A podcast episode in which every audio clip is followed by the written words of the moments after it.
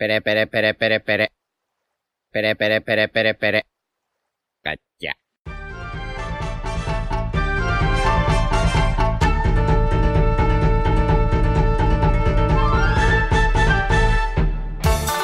Hola Nakamas. Joder, es que me sale el vídeo, tío. Es que no, no eres consciente cómo esto ya se queda, eh. Hola Nakamas, aquí estamos de vuelta una semana más con vuestro podcast favorito de One Piece. Y bueno, esta semana, como veis, em, somos la tripulación habitual porque falta una persona, en este caso Diego, y eh, estamos aquí con, con el resto de la tripulación. ¿Qué tal, Iván? Hola, muy buenas, muy bien. Afro King Hola, buenas, ¿qué pasa, gentuza? y Jaume. ¿Qué pasa?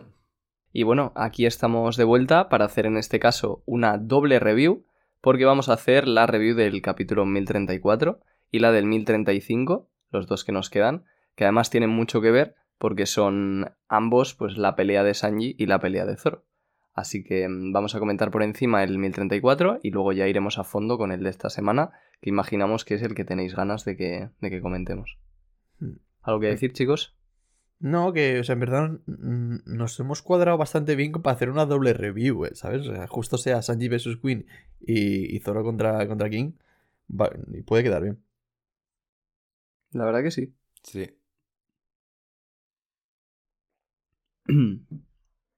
Eh, muy bien, no hay Radio Pirata en Joyer esta semana, parece. Así que bueno, está bien porque son dos capítulos, vamos a, vamos a ir empezando Bueno, espérate Y, que- que mm, primero queda la portada. Y a ver qué cositas. Sí, eso es, eso es. De hecho, hoy hay dos portadas. O sea, igual y doble Radio Pirata en Joyer, eh. Cuidado, que te has, que te- te has aventurado mucho a decir que no hay. Yo la portada me la pensaba saltar, la verdad. No, hombre, no, no, no, no, no. Sale Carrot. Correcto, sí. Sale una coneja. Eh, bueno, comenzamos con la review, el capítulo 1034, Sanji vs. Queen. Y, em, y en la portada, como ya ten- tenía tantísimas ganas Iván de comentar, sale una coneja asustada y, y está Usopp con, con un rifle, por así decirlo, disparando en un juego de, de bueno, de, de dianas y tal, de tiro al blanco. El nivel de, de, lo, de lo igual que le da Carrot a Oda es que ya ni, ni la dibuja ella, dibuja una coneja random, ¿sabes? Cuando perfectamente la podría dibujar a ella. Ya, es que ya ni, Sí, es que- con, es- con es- cero es- empatía ya, ¿no? es que O sea, ni por sigue esa queriendo la- ver a Carrot, tío. ni por esa la dibuja ya, ¿eh? No, no, es increíble. Bueno, pues poco más de esta portada, bastante chulo ver a Usopp ahí. Poco más. Pues es muy sensual, ¿eh? Sí, la verdad. Y, y pues nada, volvemos con el capítulo y eh, empezamos viendo la escena, eh, bueno, donde se había quedado un poco la pelea. Vemos a la chica a la que supuestamente había pegado Sanji y básicamente em, nos dice, bueno, están, están hablando entre la gente que hay ahí y entonces quieren huir de la isla em, y en general del país de Wano. Que esto, o sea, es un detallito del que yo no me acordaba pero seguramente luego tenga, tenga importancia. Después, en la siguiente página, vemos a Momonosuke, que mm, esto además se dio cuenta Elena, eh, una, mm, bueno, eh, amiga nuestra ya, fiel seguidora del podcast y que nos hizo también la intro de Twitch y nos ha hecho muchas cosas, los wants y tal también, eh, que en el capítulo anterior se había visto a Momo agarrando las nubes, esforzándose eh, y parecía consiguiendo un poco mover a Onigashima. Y en este capítulo vemos que, mm, que dice que, bueno, que a pesar de no poder, eh, digamos, mover la isla o sujetarla como hace Kaido, sí que puede hacer un poco de fuerza para hacerla retroceder un poquito y que tarde más en llegar. Así que bueno, al menos parece que Momo ha conseguido hacer algo. Y bueno, tras la escena de Momo, volvemos a, la parte que, bueno, que, que más nos interesa y que además ya se sabe que el capítulo trata de esto, que es la pelea de Sanji versus Queen volvemos al- a la escena del combate y vemos que pues Queen sigue atacando con sus movimientos típicos, em, pero en este caso hace algo bastante chulo, que es que em, empieza a atacar con, con ataques que a Sanji le recuerdan a algo, ¿no? Primero lanza unos rayos desde los ojos, que es lo, lo mismo que hizo Ichishi. eh, Ichiji, ¿vale? Y después eh, hace un ataque con la pierna llamado Henry Queen, que también eh, es muy similar al ataque que hizo Niji, utilizando electricidad. Ichiji utilizaba la luz para atacar y Niji utilizaba la electricidad. Entonces, bueno, estira su cuello y eh, parece que, bueno, golpea bastante fuerte a Sanji con este ataque. Y mientras Sanji se está retorciendo, eh, viendo, o sea, nosotros como, como lectores vemos un, un panel de su hermano haciendo un ataque muy parecido, Quinn se ríe de él y le dice, jajaja, ¿ya lo entendiste? Le vuelve a atacar con láseres. Estas técnicas son las del Germa 66. Y le dice, maldito, esperaba que te transformaras para hacerte una demostración de lo mejor de las habilidades que Yatch brindó a sus hijos. Por lo que si lograba vencerte usando el traje, le demostraría a Yatch quién es el mejor, que mi genio científico lo supera con creces. ¿Lo ves, Steel Black? Y em, entonces Sanji le dice que le deje en paz, que a él le da igual este tipo de cosas, y Quinn le dice que ha estado fingiendo todo este tiempo sobre no saber de la ciencia del germa, porque realmente había estado investigando todo sobre ellos y ha conseguido replicar todas las técnicas, según él, de sus hermanos.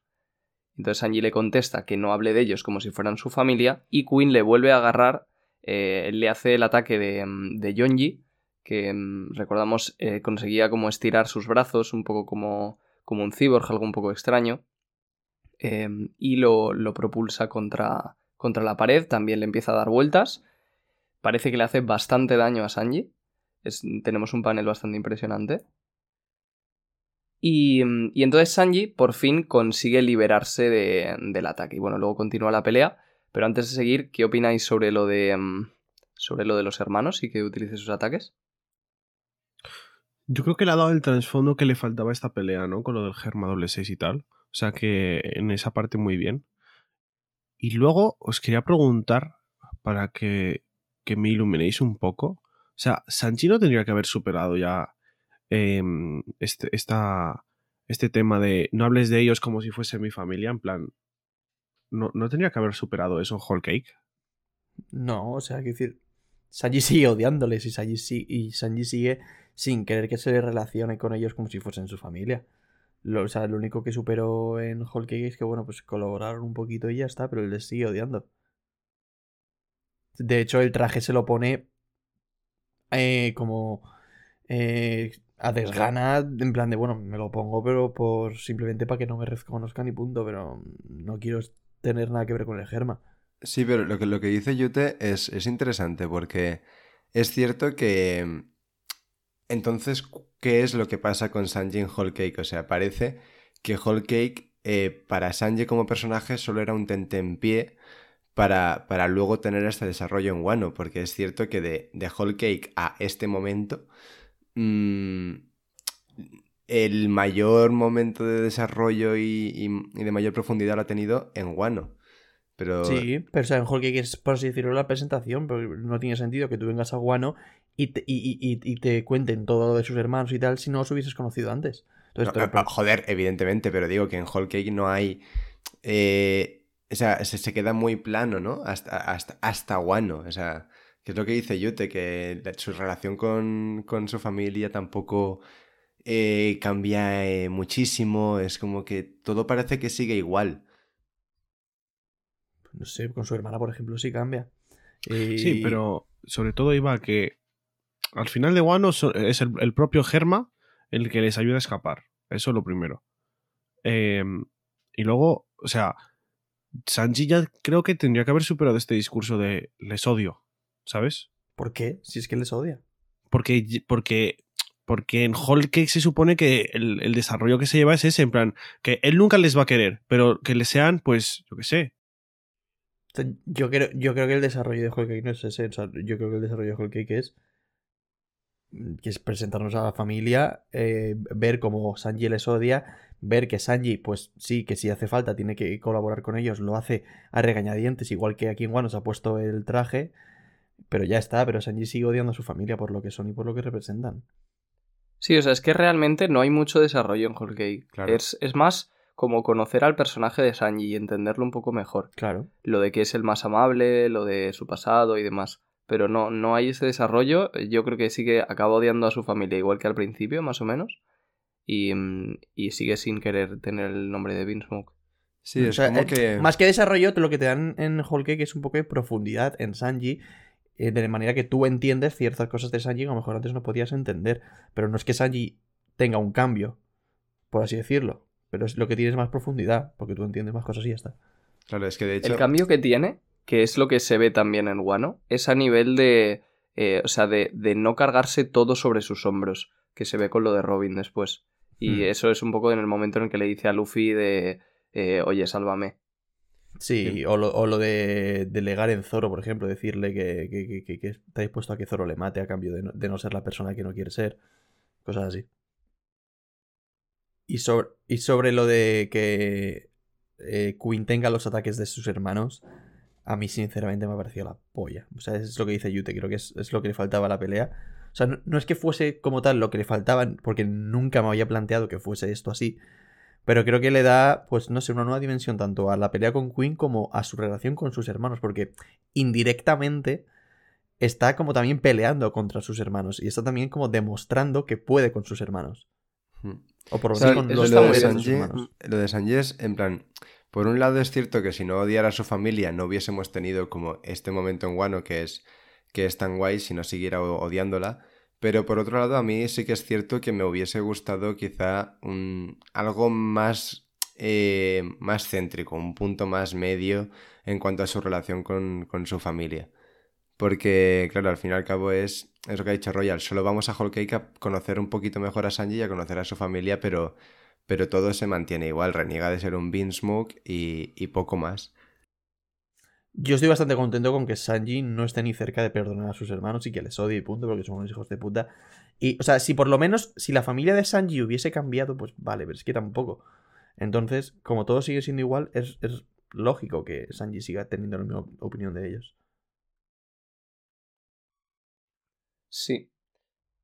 Y bueno, em, muy curioso lo que has dicho, Iván, de que con este. O sea, con, con esto de Queen, Sanji está demostrando indirectamente que es más fuerte que todos sus hermanos juntos, por así decirlo. O sea, que yo es una cosa que yo ya daba por hecho, ¿eh? Pero, pero sí, me parece que esto ya es como la prueba, no definitiva, pero sí una prueba bastante grande de, joder, o sea, a Sanji no le hace falta eh, los poderes del Germa, por así decirlo. Bueno, para derrotar a Queen sí. Bueno, sí, sí porque No, pero- les ha derrotado gracias a eso. Sí, pero me refiero, ha derrotado a cuatro poderes, por así decirlo, con uno, ¿sabes? No sé si me estoy explicando, como que... Como que... Mm, sí, que con los poderes del Germa es más fuerte, o sea, es mucho más fuerte que ellos. Exactamente. Igual Pero que vaya. me, me he explicado yo mal. Pues bueno, continuamos con el capítulo y, mm, tras esta demostración de, de Queen, eh, Sanji, mientras estaba agarrado, le, le rompe con un diable llambe su brazo izquierdo y le dice que ya le había dicho que no mencionara sus nombres frente a él y le lanza un ataque con el diable llambe que también duele de verlo eh, y lo manda un poco hacia atrás. Pero Queen, como vemos, con la mítica resistencia de los usuarios Zoan prehistóricos, aguanta de pie el ataque y eh, bueno, vemos un, un intercambio un poco de palabras entre ellos, diciendo que mm, Sanji le dice que realmente el ataque le ha dolido y que, eh, que cuánto tiempo más va a, va a seguir creyendo que es superior a él. Le dice que se está debilitando y vemos una cara de Queen ya con, con serias dudas de si, de si va a ganar el combate. Y eh, Sanji le dice, te diré algo, yo ya he aceptado mi destino ya no soy el mismo que viste en el escenario. Y entonces vemos algo muy chulo porque vemos como Queen sonriendo se hace invisible eh, con esa onomatopeya que vimos la misma en Sanji en, capítulo Sí. ante- en capítulos anteriores. Y Sanji tiene una, una cara de, de sorpresa ante esa desaparición y Queen le dice, entonces muéstrame qué tan distinto eres ahora. Y dice, la siguiente técnica eh, en usar será la tuya. Stealth Black. Entonces vemos un panel de, de la sala donde están peleando, mm, que, por cierto es bastante curiosa, y, y está Sanji solo, sin, sin ver a nadie, evidentemente. Eh, yo quería comentar que, bueno, mm, no está Diego, ¿vale? Pero creo que esto fue cuando leímos el capítulo, que lo leímos todos juntos, creo que fue Diego el que, lo, comentó, que con esto se... Más o menos como que se confirma que realmente los ataques de fuego de Sanji no son una cosa de Germa. Porque aquí eh, Queen está diciendo que la habilidad de Sanji es la de hacerse invisible. Y la única habilidad de Sanji es hacerse invisible aparte del exoesqueleto. Pero Sanji nunca ha generado fuego por ser del Germa. Porque si generase fuego y fuese la habilidad, el Queen estaría utilizando lo de, lo de fuego. En cambio, se está volviendo invis- invisible. Y me parece muy guay Eso porque es. yo siempre he defendido eso. Que en Sanji no necesitaba lo del Germa y tal para hacerlo de fuego. Cuando en Ennis lo vi y tal. Pues es que gira muy rápido, genera fuego y punto final. Y sinceramente, estoy muy contento con esto. No sé Completamente, sí. Pues eso. Lo mismo, yo también llevo tiempo diciendo eso, así que me alegro mucho de que esta sea casi ya la confirmación definitiva. Sí, o sea, realmente hubiese sido bastante, bastante mierda que de repente el fuego de Sanji fuera por el, por el Germa.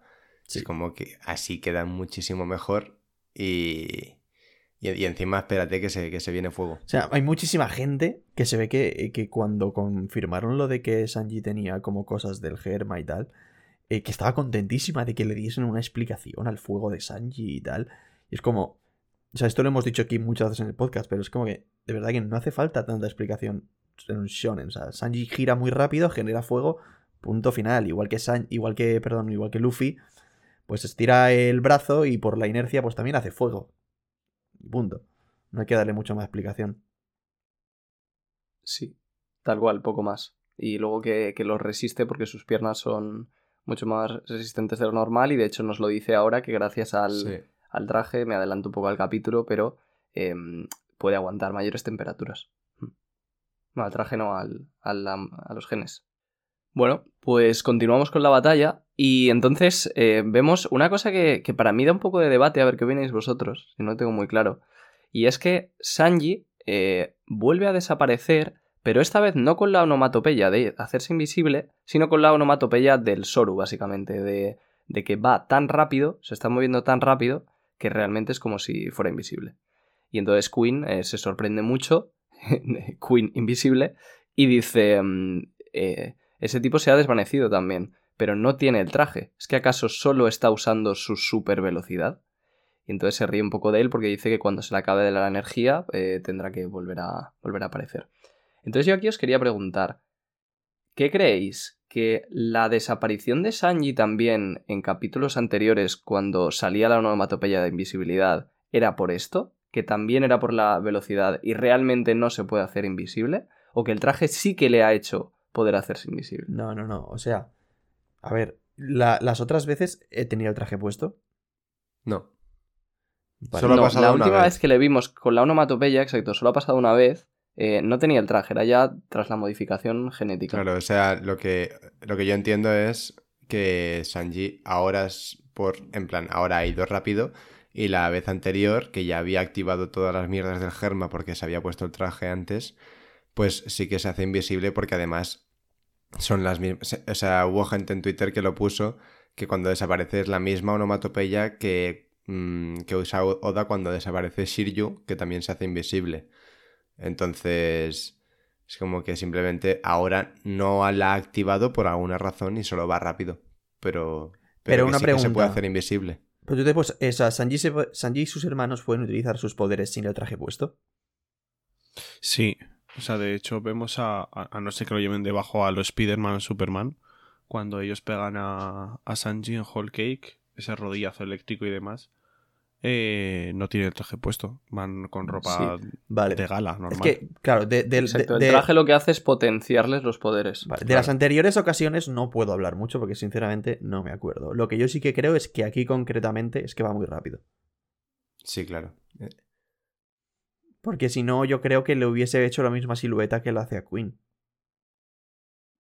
Sí, pero la pregunta sería si antes, cuando vimos la onomatopeya de hacerse invisible, realmente Oda nos estaba vacilando un poco, por así decirlo, y Sanji realmente, eh, Es por- que, como no es le que hemos puede visto ser. con la forma como aquí hay a Queen de, de invisible, Sanji realmente nunca puede hacerse invisible, simplemente también estaba yendo muy rápido.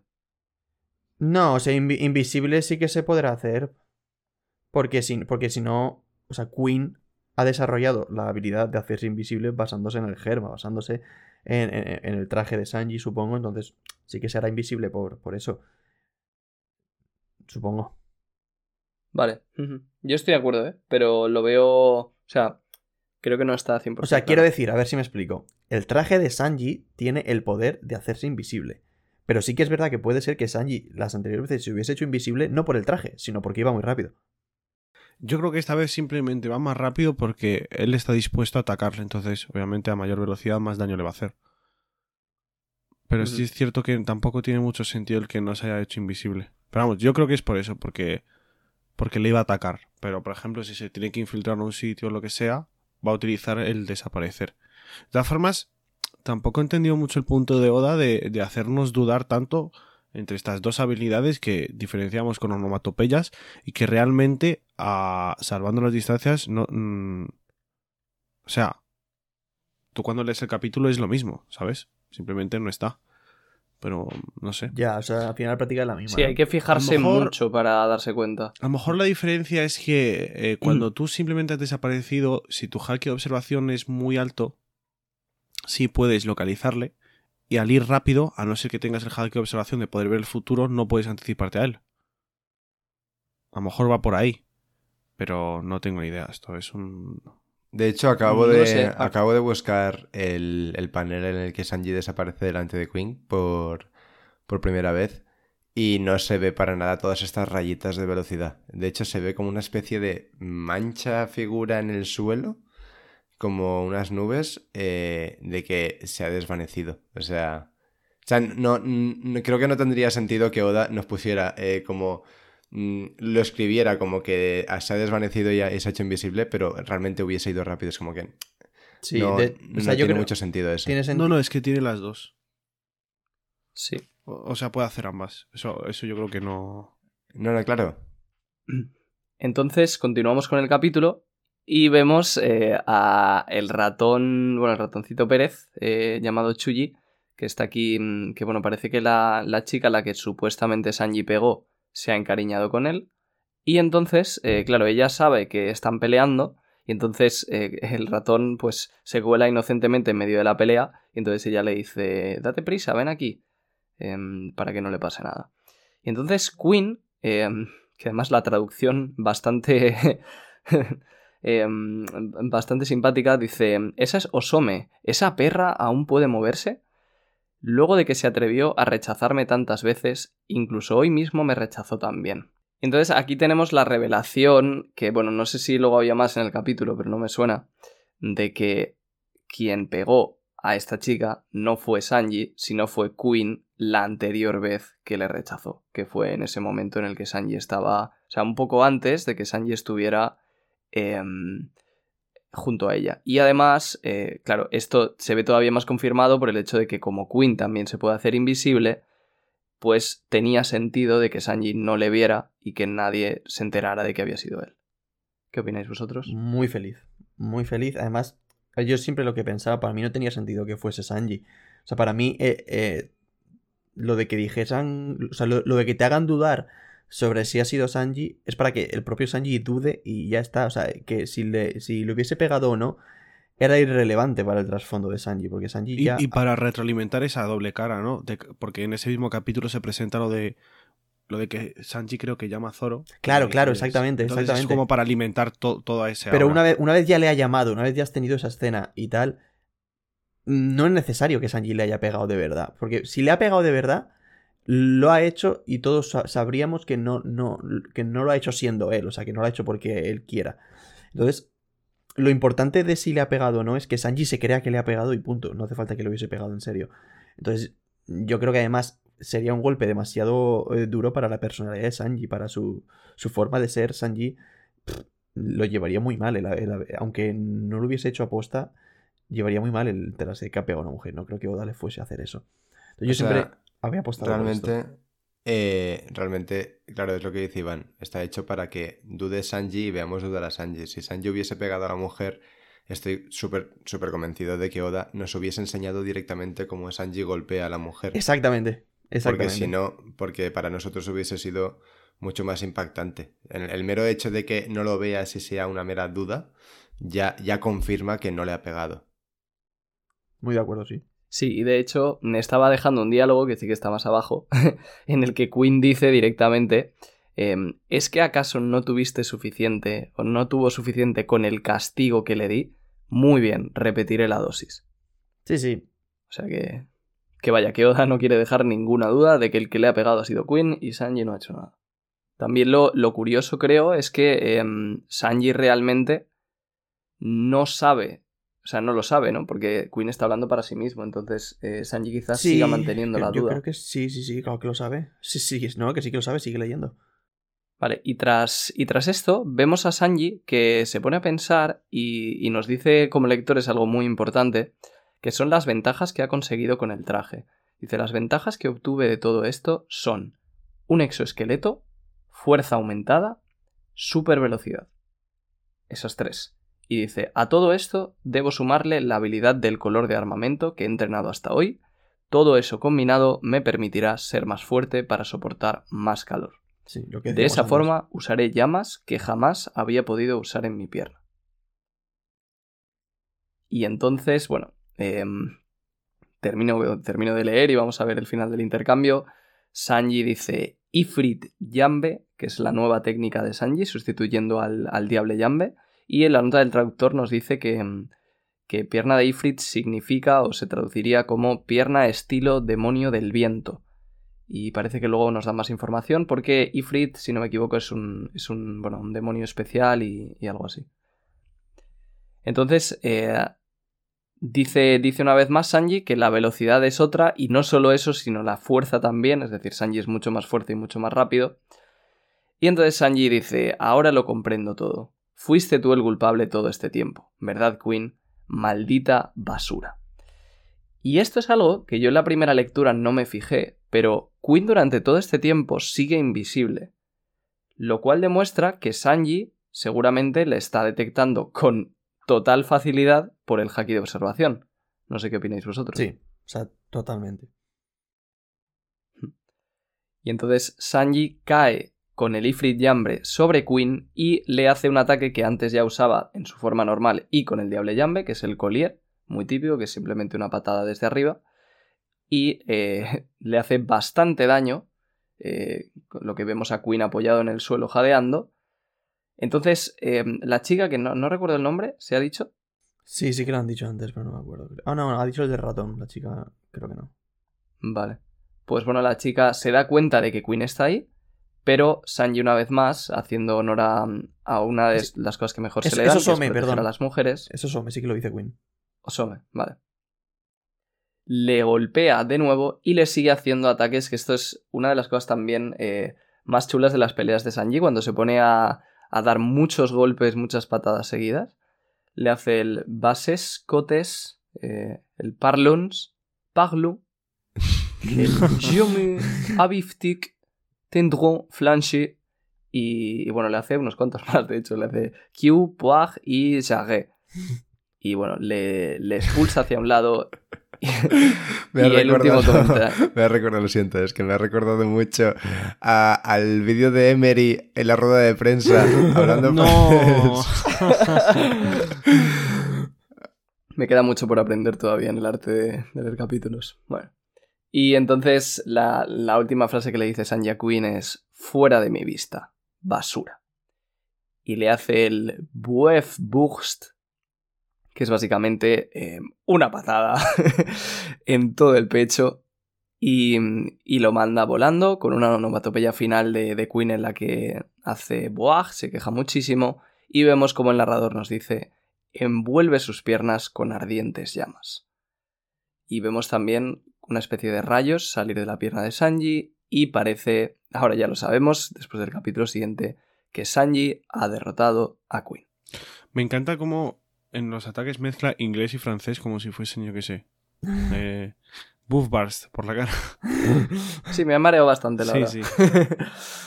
Os iba a decir que en el momento en el que Sanji se da cuenta de que eh, Queen y va a pegar a Osome otra vez, yo creo que ahí ya se, se deshace de esa crisis existe- existencial que tenía de no saber que si era él o no.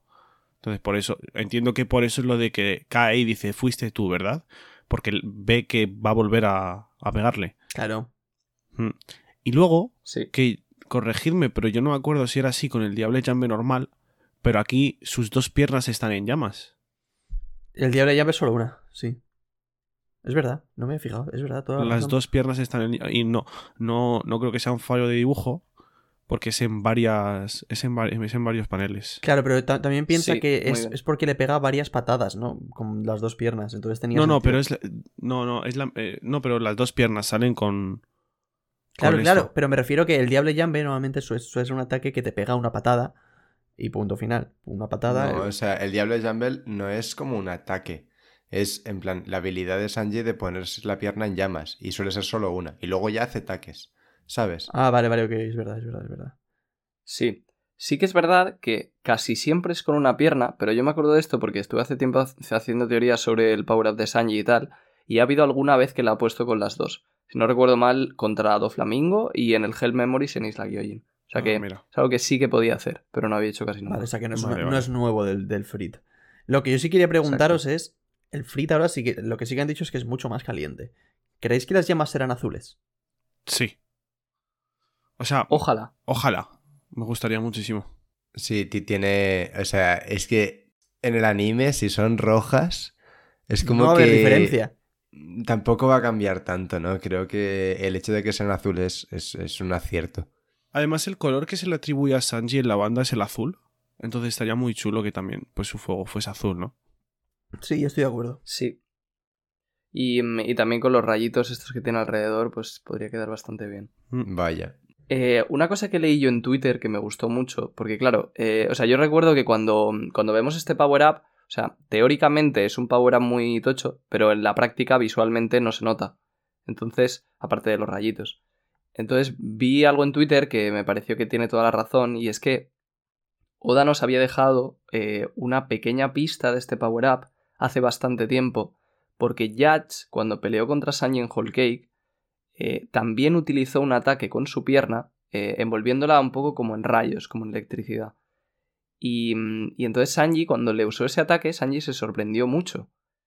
Y, es que, vaya, parece que la forma de pelear de, de también era usando sus piernas como Sanji.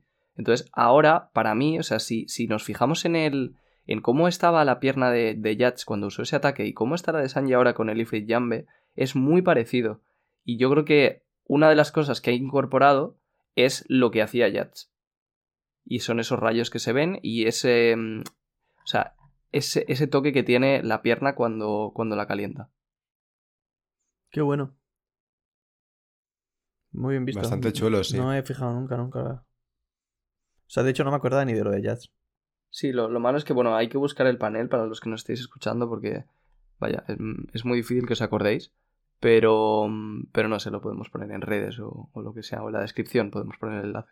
Yo quiero comentar una cosa y es que, o sea, la pelea está muy bien, a mí me gusta, pero me gusta por todo el simbolismo que tiene detrás, entre Queen, el Germa, Sanji y tal, muy bien.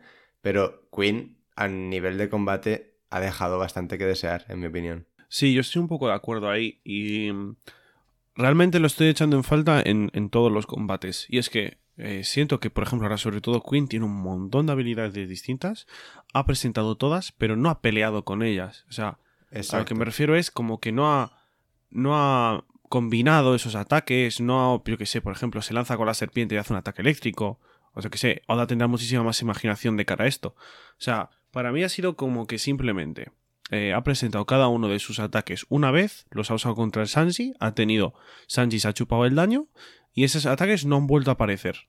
Salvo el bueno, el de los misiles y tal, que lo usaban pues para cambiar de escenario como excusa, porque al final Sanji tiene que correr para, para esquivarlos. Eso, Exacto. eso es lo que he sentido. Que obviamente no digo que la pelea sea corta, aunque para mí lo parezca, pero sí es cierto que está dividida en muchos capítulos y se hace muy, muy diversa. Hasta ahí llegamos todos.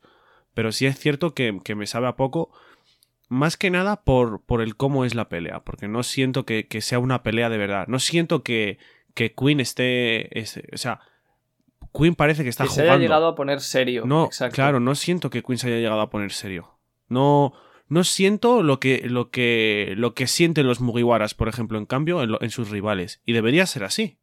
Sí, o sea, Sí. es que da la sensación de que Oda tenía pues estas ideas para Queen de que pueda utilizar todo lo del germa y ha dicho, bueno, pues eh, les enseño que puede hacer esto y mm, siguiente página. Y, y tampoco, tampoco es eso, es que es lo que ha dicho Yute. Oda, con la imaginación que tiene, imagínate un, un robot como, como Queen que se puede como desmembrar y hacer un montón de movidas, pues todo eso aplicado con todas las habilidades del germa juntas. O sea, es que podría haber salido una pelea guapísima y, y, y que literalmente ha sido más como una presentación de PowerPoint. Mira, pueden hacer esto, ya está. Siguiente diapositiva. Que yo, yo estoy de acuerdo en parte con vosotros. Es verdad que, joder, eh, viendo todo esto que ha demostrado Queen en este capítulo, te pones a pensar lo que decís vosotros de que la- las fantasías que podría hacer Oda y, y se- sería la polla. Pero por otra parte, también creo que Oda no quiere que se le alargue todo demasiado. Yo creo que Oda está. Lo, lo llevamos viendo todo el arco con todas las peleas. Está haciendo todas las peleas eh, cortitas, por así decirlo. Esta, es, la, de, la de y de Zoro están siendo las más largas. Eh, entonces, yo creo que la pelea, como tal, sirve más para desarrollo de los personajes que como para hacerte una pelea súper increíble. ¿Sabes? O sea, es verdad que estoy de acuerdo que la pelea podría haber sido más. También creo que es una pelea que cuando la leamos de seguido ganará más. Eh, pero tampoco me molesta excesivamente, la verdad. Yo sí que he visto a Queen pelear, he visto a Sanji pasarlo mal. Y si Sanji no hubiese tenido ese esqueleto, Sanji literalmente hubiese muerto. Entonces, no sé. O sea, estoy en parte de acuerdo con vosotros, pero tampoco me molesta demasiado.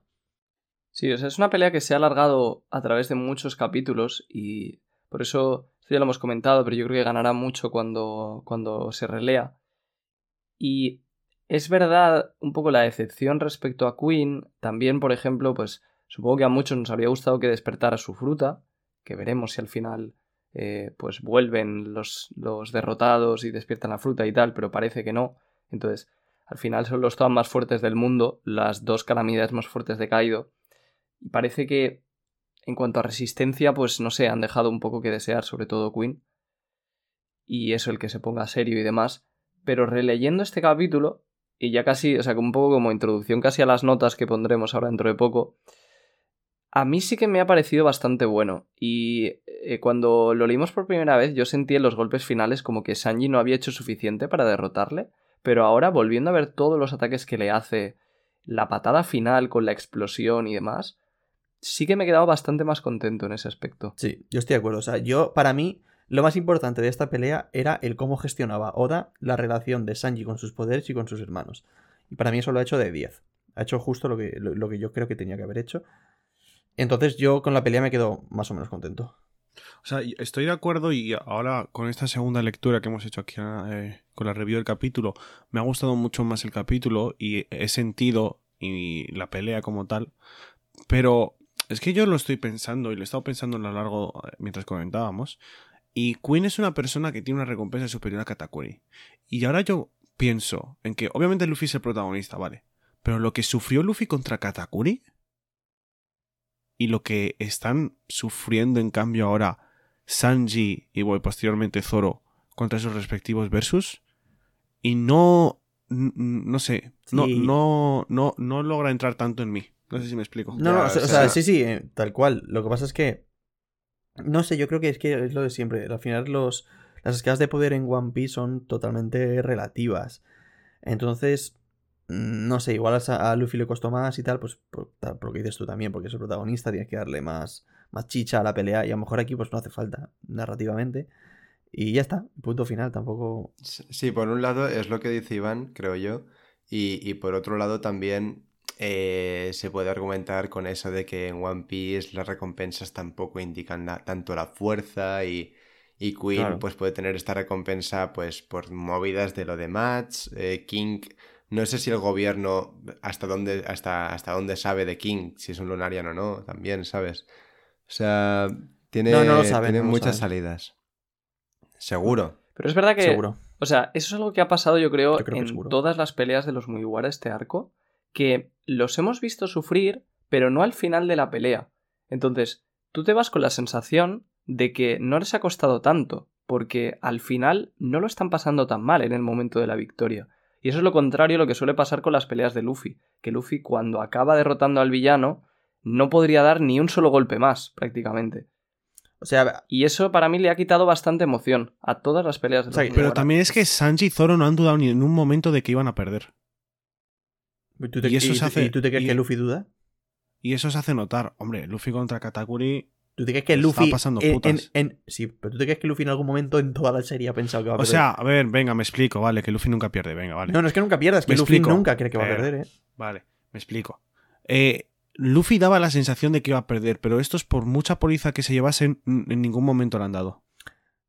Sí. O sea, ya Ah, no vale, por o sea, su en- confianza en- propia, Vale, sino... o sea, entiendo lo que quieres decir. O sea, a mí, a mí nunca me dio la sensación de que Luffy fuese a perder, porque, porque no. Pero entiendo, entiendo que da más sensación Luffy que, que Sanji y Zoro. O sea, Luffy está. O sea, de, Sí. de hecho, la, la manera en la que gana es por la más mínima de todas. Para mí esto resume bastante la- las peleas de Wano en general, sí.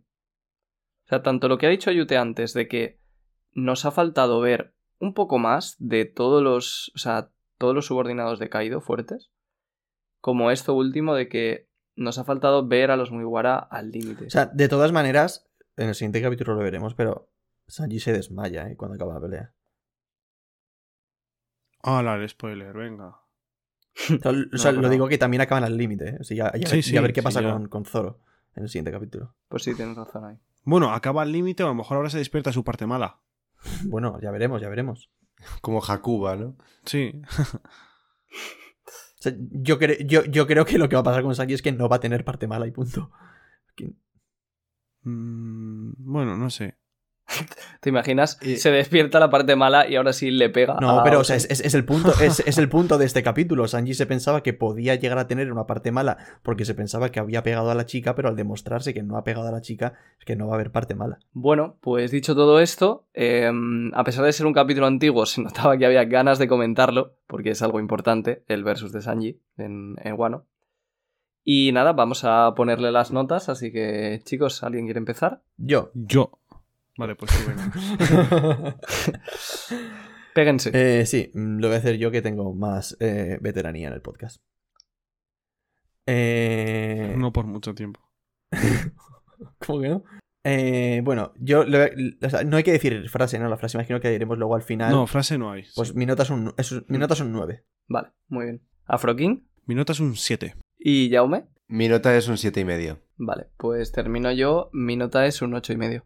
Vale, pues aquí lo tenemos. Terminamos la review del 1034 y vamos a pasar ya con el 1035 que tiene mucho que ver y, y vaya, podrían ser casi el mismo capítulo en cuanto a continuidad. Así que vamos a ello. Pero antes de empezar, otra portada.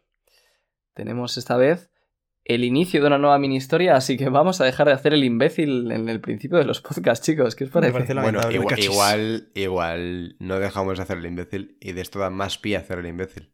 Ya se verá.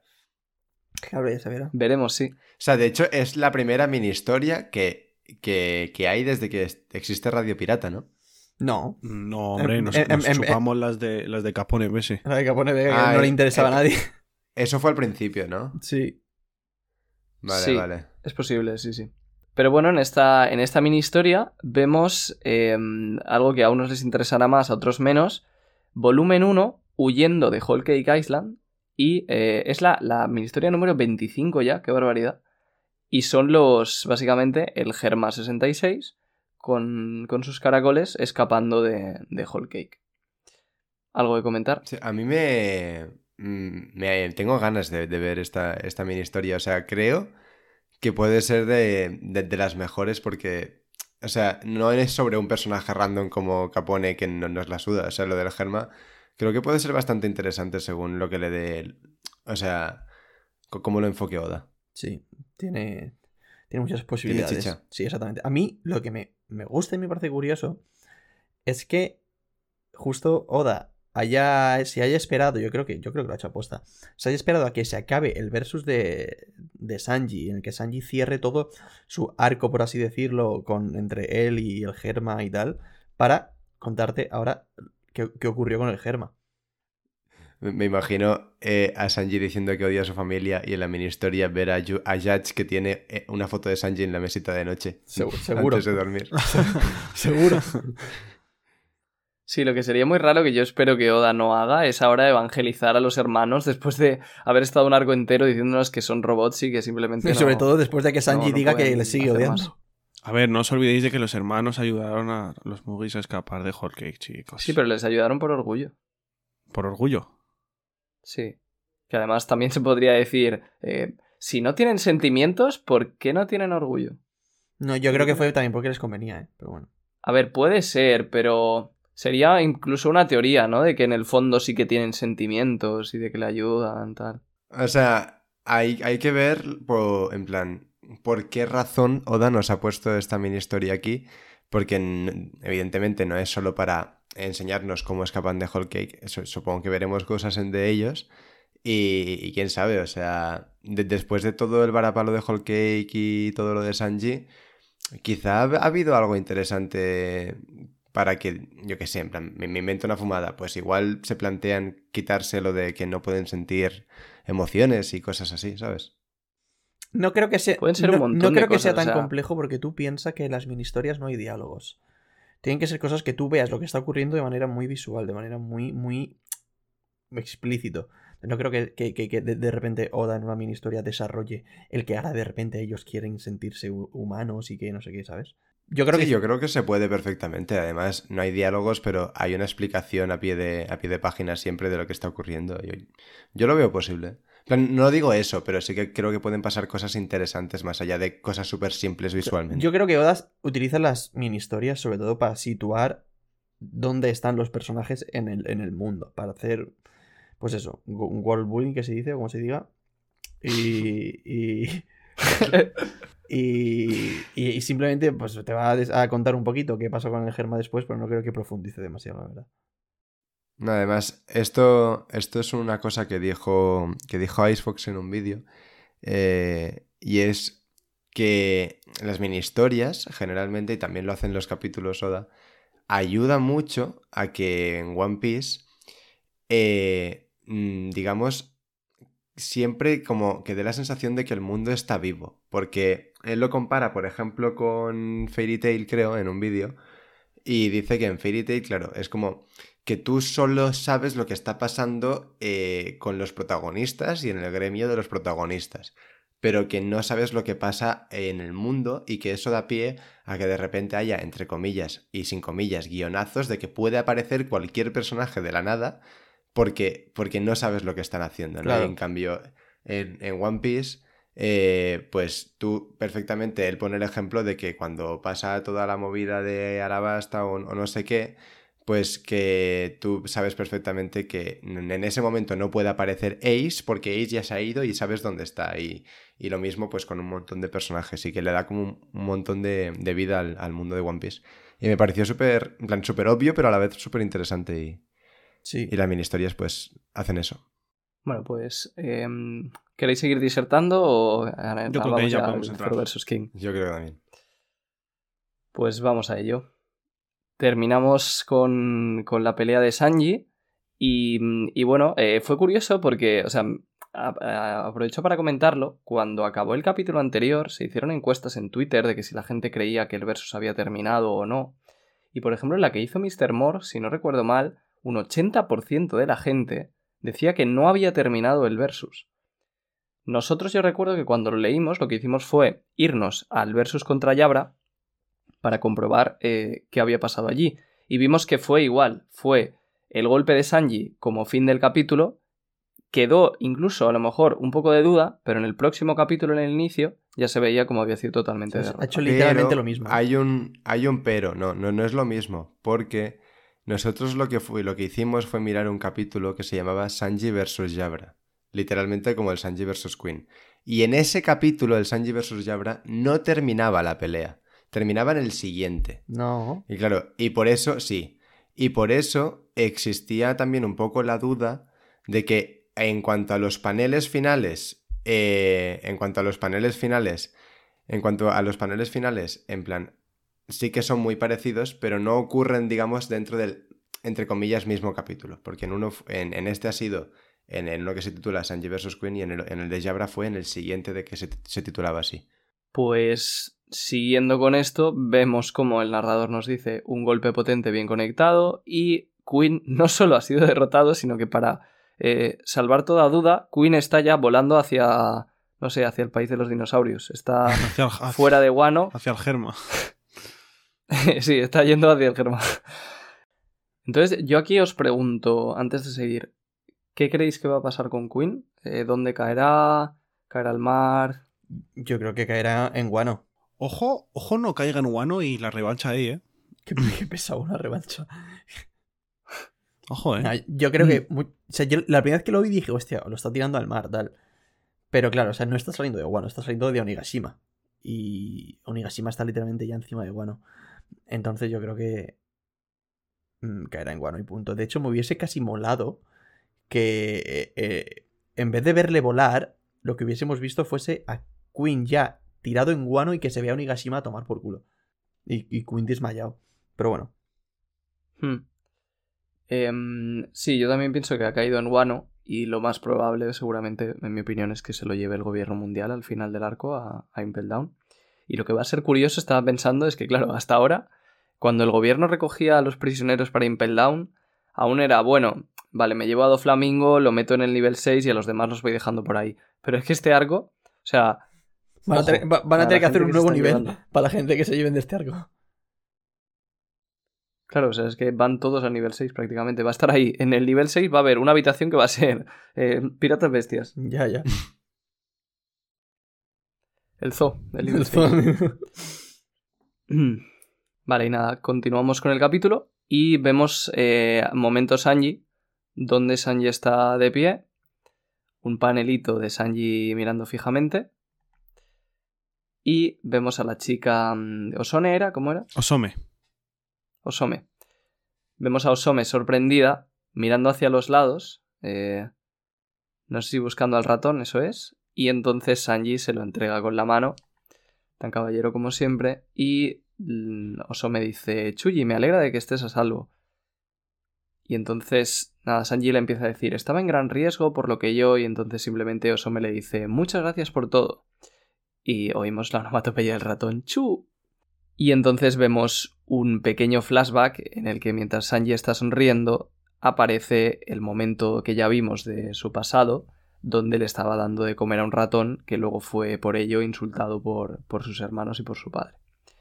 Le pregunta si está bien o está herida, simplemente ella se sorprende y eh, nos vemos un, un diálogo del narrador en el que nos dicen Domo del cráneo, torre izquierda, batalla en el burdel, ganador, Sanji.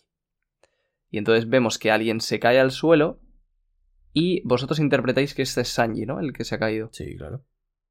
O sea, Pero sí, Sanji se está tambaleando, se está tambaleando y, pone caer. Vale, sí, sí, sí. Eh, no me había fijado, la verdad. Pues entonces Sanji se cae al suelo y ya como vencedor del combate. ¿Alguna opinión sobre esto, las referencias y demás? Muy bonitas, pero poco más. Tampoco. Sí, Mm. exacto, tal cual. Sí, lo comentamos un poco en, en el directo de, de la reacción. O sea, es curioso porque parece que es Oda eh, ha querido como cerrar casi todo lo de Sanji en este versus. O sea, ha intentado meter todo lo que ha podido. Sí. A mí me gusta mucho lo que ha hecho Oda con Sa- O sea, lo que ha hecho, sí, lo que ha hecho Oda con Sanji. Bueno, pues continuamos con el capítulo y ahora ya sí pasamos al versus de, de King y Zoro, que es el que le da nombre. Y vemos los rayos negros del, del haki del capítulo anterior y el corte que le ha hecho Zoro en medio de- del cuerpo de King. Vemos una vez más el aura que rodea sus espadas. Y por fin esta vez, eh, a lo mejor me equivoco, pero diría que es la primera vez en todo el combate en la que Zoro realmente ha hecho sangrar a, a King y le ha cortado de arriba abajo. O sea, esto es la continuación del último capítulo con el que peleaba con él, ¿no? Que el ataque que le hace con Sí. el haki del rey es esto. ¿O no? Vale. Sí. Pues sí. Claro, tiene sentido, ¿no? Que ya la primera vez que ataca con haki del rey le corte. Sí, y entonces vemos cómo se cae la, la careta de King por fin. Vemos un atisbo de su cara y Zoro nos dice: Así que es eso. El fuego en su espalda, cuando desaparece, es más veloz, pero su poder defensivo disminuye. Y aquí está básicamente la clave, en- entre comillas, de- del poder de King. Que el fuego que tiene en la espalda, pues lo va moviendo de un sitio a otro, y cuando se lo quita de la espalda, va más rápido, pero se le puede hacer daño.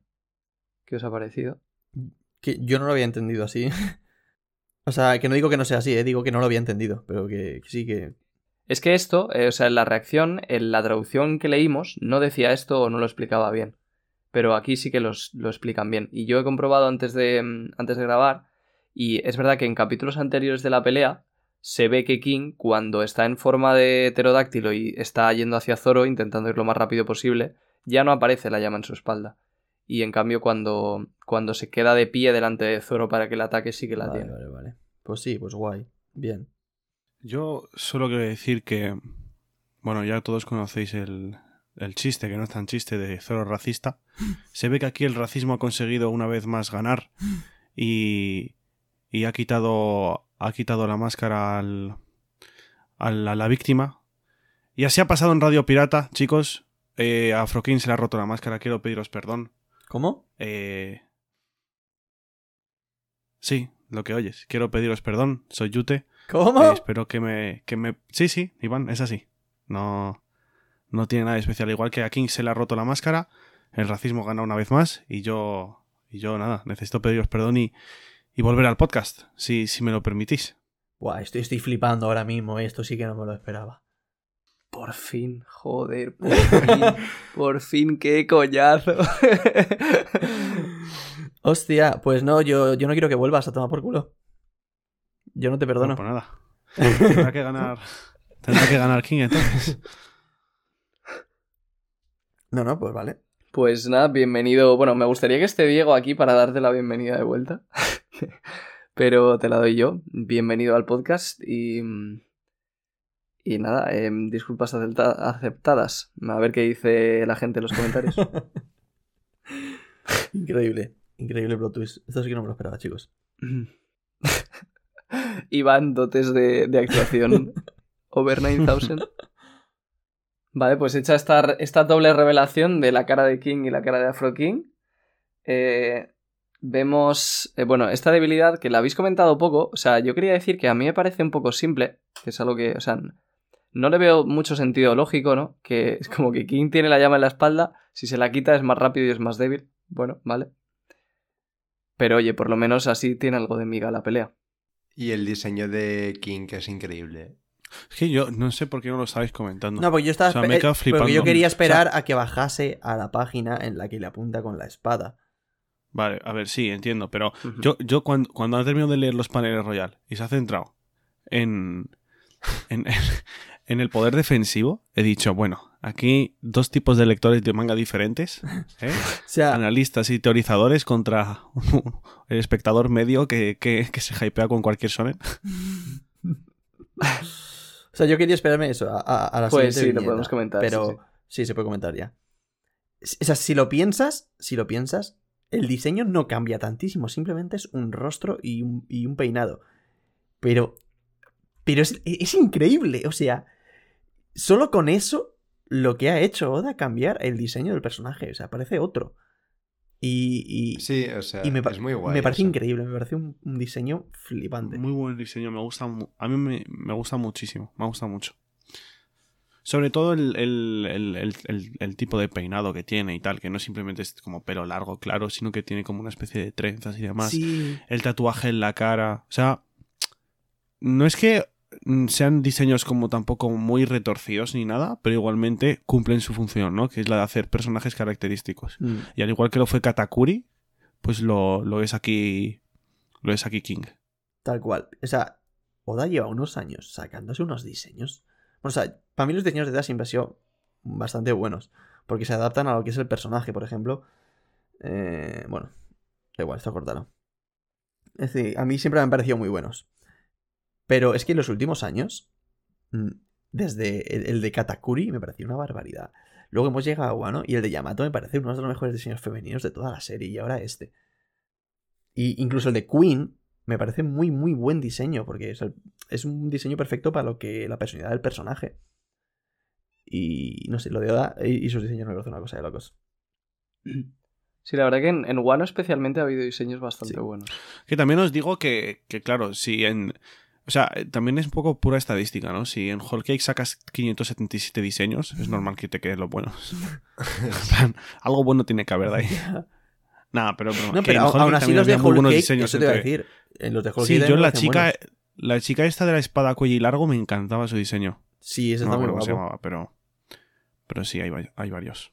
Smoothie, dice. No, No, Smoothie no, no. no, no, sí. Dios, Dios No. me salve de esa. Yo sé cuál dice, No, yo sé cuál dice. La que, Smoothie. la que está con Nami, pelea contra el árbol y tal. Es que a mí, a mí el diseño de Smoothie me flipa también, ¿eh? O sea... Sí, a mí también, a mí me gusta. Y, Pelea contra el árbol, eh, out of context. y sobre el diseño de, de King, yo decía una cosa que me hizo gracia, que decía bastante gente, que se parece a, a, a Geralt de Rivia de The Witcher. Y me hace mucha gracia porque es que justo ayer revelan el diseño y justo ayer salía la segunda temporada de The Witcher. Y me hizo mucha Es gracia, verdad, esa, sí. y me hizo mucha gracia esa casualidad, pero que, es que se, se parece bastante. Sí, y, se parecen algo más, y es que seguramente sean los dos hombres más atractivos del planeta. Pues- literalmente. pues probablemente. Literalmente. O sea, yo no nunca he visto. a ta- O sea, creía que Shanks era Sugar Daddy, pero pff, es que.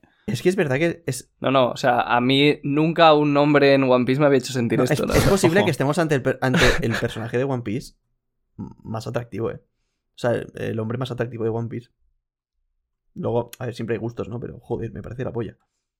Que también está bien, ¿no? Porque Oda siempre, o sea, es normal porque es un hombre, pero siempre intenta hacer a las mujeres lo más atractivas posible y con los hombres se nota que se la suda completamente y hace lo que quiere. Entonces no está mal que haya algún diseño que también Sí. vaya por ahí. El problema con las mujeres es luego que se pasa un poco con, con algunas cosas que no, Sí, que no debería sí, pasarse, bueno. ¿no? Y que y con los hombres eso no ocurre. Mm. Pero sí, Bueno, continuamos y, mm, y mientras vemos la, la pose de King, eh, lo más señorial posible, y que por cierto aprovecho para decir que esto también tiene sentido con su raza. Eh, esto descarta algunas teorías que habíamos hecho, en especial yo en este mismo podcast, de que iba a ser muy demoníaco, que tendría la piel roja y, mm, y que tendría a lo mejor el cuerpo quemado y tal. Al final nada de eso. Ha tenido una apariencia muy normal, solo que muy atractiva, y tiene sentido con el hecho de que se les considerara, se les considerara dioses antes, ¿no? Porque o sea, tiene un aspecto que, que, bueno, que sí que, que no parece tan raro que alguien en, en determinado momento les haya considerado un dios. Royal en este capítulo está dando de su sexualidad, ¿eh? Un poco. No, hombre, no. Vale, entonces continuamos con el capítulo y vemos cómo, bueno, tras caerse la máscara de King, algunos subordinados que estaban en el suelo tras el jaque del rey de Zoro, parece que han medio recobrado la conciencia y eh, dicen, de hecho todavía tienen como el vapor del jaque del rey cayendo de, sus bocas, dicen que los rumores eran ciertos, ¿verdad? Alas negro, cabello blanco, piel morena, dándonos a entender que esos tres son los distintivos de la raza. Si informamos de esto al gobierno, nos ganaríamos 100 millones de berries por hacerlo. Es decir, solamente por avisar al gobierno de que existe un Lunarian y de que está ahí, les darían 100 millones de berries, que es más que muchísimas recompensas. Pregunta, ¿no os parece poco? Cabrón, que solo es reportarlo, ¿eh? Solo es decir, eh, oye, que aquí hay un. hay un. hay un Lunarian. Me parece una barbaridad. ¿100 millones? Es, Mm, o sea, 100, 100 millones es la recompensa de Luffy cuando venció al Crocodile, ¿eh? Lo que sería interesante, que esto no creo que lo veamos, es ver cómo subiría la recompensa de King tras el gobierno enterarse de que Ya es un. Lunarian. Eso es verdad. Eso es verdad. Y, joder, a mí lo que me inquieta mucho es por qué es tan importante el Lunarian para el gobierno. Ajá. Ahí. Quizás porque es un pasado que quieren borrar de la historia. Sí, pero me refiero. uf, Es que es. eh, cuando han dicho de características a las negras, o sea, ya, ya se entiende que viene de alguna de las islas del cielo. Pero no está conectado entonces ni con Pirka ni con las otras dos. Ni con.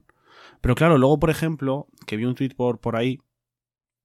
eh, que, que era muy curioso que tenía un tatuaje muy parecido a. Al, a, a Wiper. Sí, Entonces. sí. Sí, de hecho se parece bastante a Wiper. O sea, bastante. Se parece un poco. Mm. Sobre todo con el pelo largo y tal. Y las imágenes que vimos de Wiper después del time skip. Con el pelo Mira, suelto. piel morena. Luego, Enel tenía el pelo blanco. Mm, Tiene el tatuaje de Wiper. En plan, a lo mejor. No sé si estará conectado con ellos, pero. No sé, no sé. Para mí estás estirando un poquito el chicle. Vale, vale, pues nada, me lo como. Pero sobre lo que decía Iván de, de por qué, mm, o sea, por qué al gobierno le importa tanto, yo aquí creo que no hay tanto misterio. O sea, simplemente que como eran los dioses antes de que llegara el gobierno, y el gobierno quiere ser el único dios del mundo, evidentemente no le interesa que haya un tío que, que esté revelando esa verdad. O sea, es más, es más por información que por poder, ¿no? Porque decir, o sea, King no es más poderoso que Zoro, por ejemplo. Pero sí que como Lunarian es muy poderoso, lo hemos visto. Pero, o sea, hay personas normales que son muy infinitamente más poderosas que King, ¿sabes? Entonces, claro, imagino que será por cosas que tiene que saber King. o- o simplemente por puro racismo, vete a saber. O sea, eh, supongo que no se trata solo de la fuerza física de King, que habrá gente mucho más fuerte, sino de, de también de- del poder que tiene en cuanto a lo que supone que él sea un Lunarian y quizá la información que puede tener, como has dicho. O sea, tampoco hay mucho Pero o más. sea, el punto está, ¿por qué el gobierno quiso eliminar a los Lunarian? Pues hasta, hasta que no lo diga Oda, en plan, es que no... O sea, es lo que a mí me intriga, ¿sabes? No, pero quiero decir, si querían, o sea, si querían instalarse en Mariello y estaban ellos ahí, pues habrá que matarlos. Sí, Sí, esa- sea, tu teoría es que la, la única explicación vivían en Marilloa. ahora mismo. nos lo han dicho Sí. más o menos, o sea, nos han dicho que vivían en lo alto del Ah, Red Line, vale. pues se entiende Es que hay, hay- hay veces que, me bueno, a lo mejor no estaban ahí justo, pero vaya. Pues sí, puede ser, puede ser. Pero, Mm. quiero decir, aún así... Bueno, sí, puede ser, sí.